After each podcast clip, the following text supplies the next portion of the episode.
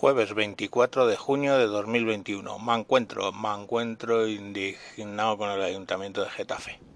Básicamente la justicia ordena retirar una guía de, de educación sexual del Ayuntamiento de Getafe y el juez lo ordena por lesionar la libertad religiosa.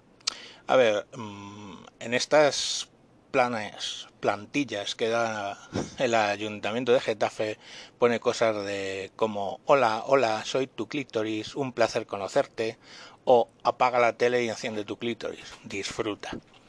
En fin, entonces el juez del contencioso administrativo número 8 de Madrid ha ordenado la retirada de las guías de educación sexual repartidas por el ayuntamiento.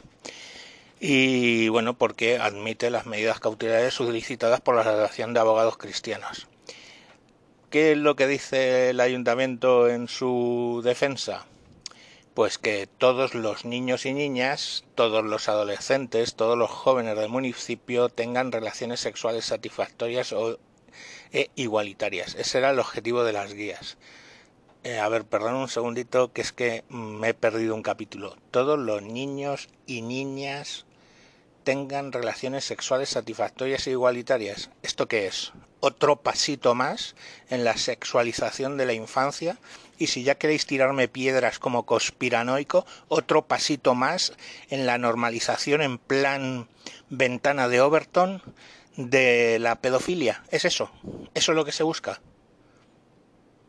qué malo, qué, malo puede pasar, ¿no? Por decirle a un niño y a una niña, eh, apaga la tele y enciende tu clítoris, disfruta. Tus labios molan y lo sabes. O sea, mm, no sé qué queréis que os diga. Yo, de verdad, es que me genera tal puta repugnancia que ya no sé qué decir.